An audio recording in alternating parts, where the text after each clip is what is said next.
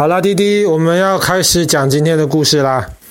我们前几天的故事讲到印尼，那么印尼是有一万多个岛的国家，可是我们前几天的故事主要讲的是集中在印尼最多人居住的两个岛，一个是这个爪哇岛，另一个是巴厘岛。印尼还有一个，还有一部分的土地在一个很大的岛上，这个岛叫做婆罗洲。那么婆罗洲上面也是印尼少数这些岛上面没有活火山的地方。那婆罗洲是全世界第三大岛，最大的是格陵兰，第二大的是新几内亚岛，第三大的就是这个婆罗洲。但是婆罗洲却是全世界有最多国家的岛，上面有我们刚刚讲的印尼。我们前几天讲的马来西亚，还有一个我们今天要讲的这个国家叫做文莱。文莱这个国家其实很小，而且一直到大概两三年之前，文莱这个国家虽然小国在婆罗洲上面，但是这个国家却被马来西亚分成两段。那么文莱有两个部分的土地。是没有直接连接起来的，中间还隔个马来西亚，所以文莱人文莱人从他们国家的一边到另一边之前是要穿过马来西亚，所以这个其实是有一点紧张的。虽然文莱是一个很爱好和平的国家，但是如果跟马来西亚关系处不好，马来西亚不让他经过的话就麻烦了。所以在大概二零二零年的时候，文莱建了一条大桥，把它两个。部分的国土连接在一起，那么有这座跨海大桥，后来文莱人才不需要每一次穿越他们的国家都得经过马来西亚。那么文莱这个国家其实跟中国的历史非常的有关系。传说当中，原来这个国家。文莱这个国家是以前中国福建的移民搬过去的，然后在那边建立起了一个国家。那么在明朝第一个皇帝朱元璋的时候，那个时候呢，其实文莱跟中国的关系就很好。朱元璋当时他就说了，有十五个国家是明朝绝对不可以去攻打的国家。那么其中包括韩国、日本，当然也包括我们今天说的这个文莱。皇帝永乐大帝的时候呢，当时文莱就派了使者，带了很多礼物要送到中国去朝贡。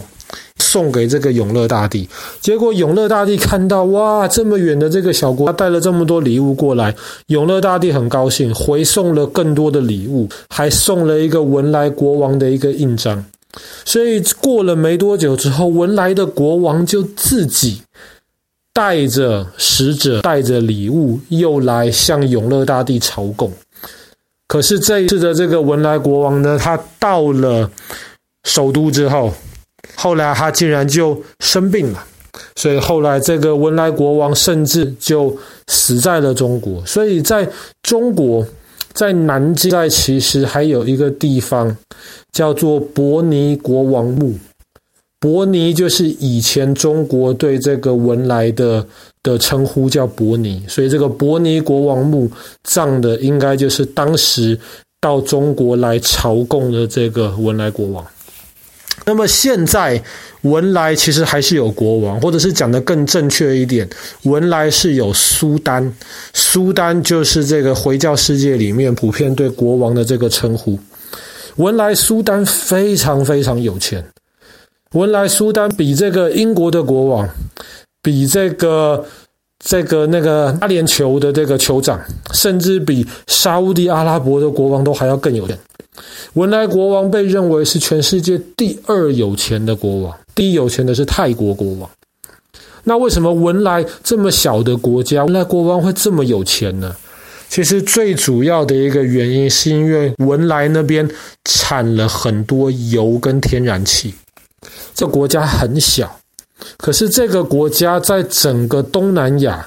它生产的这个油跟天然气的产量是第二多，只比印度尼西亚少一点。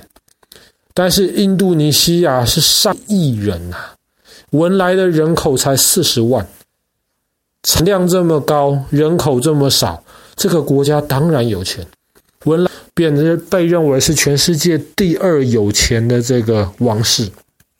那么这个国家其实大概有三分之二的老百姓是马来人，然后他们信仰的主要是伊斯兰教。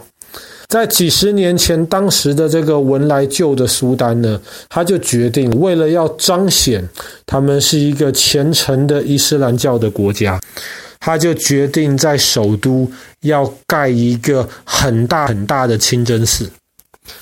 这个清真寺呢，因为这个国家很有钱，这个清真寺就一定要盖得非常的雄伟，所以当时呢的河上面填了个人工岛。那么有个人工岛之后呢，他们就在岛上建筑这个大清真寺。这个清真寺呢，里面用的全部的原料基本上都是从国外来，他们从阿拉伯。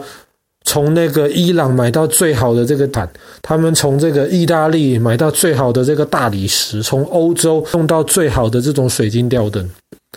然后呢，首都市心的这个大清真寺名字太长了，爸爸记不起来，不好意思。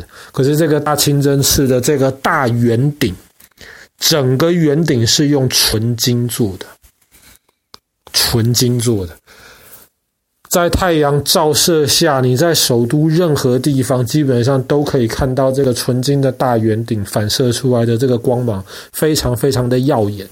所以很多人认为这个清真寺是一个观光景点，那其实不是，它是真的拿来当成清真寺使用。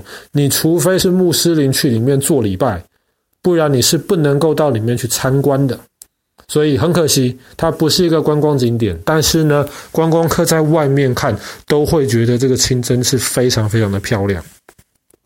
在这个清真寺，爸爸刚刚说过，它是建立在一个人工岛上。那么有一个桥，有一条桥拉出来到陆地上。可是，在这个河的另一边，有一个水上村庄。这个水上村庄呢，当时，当时。葡萄牙有一个非常有名的一个探险家、航海家，叫做麦哲伦。我们讲过南美洲的这个麦哲伦海峡，那么基本上就是麦哲伦当时发现的一条航道。当时麦哲伦搭船，然后到了文莱这个地方，当地的人当时就带他去参观首都的这个水上村庄。他就说：“哇，这个地方真像威尼斯。”这跟我们讲过全世界其他很多地方的水上村庄其实很像，上面基本上主要的这个运输的通道就是河。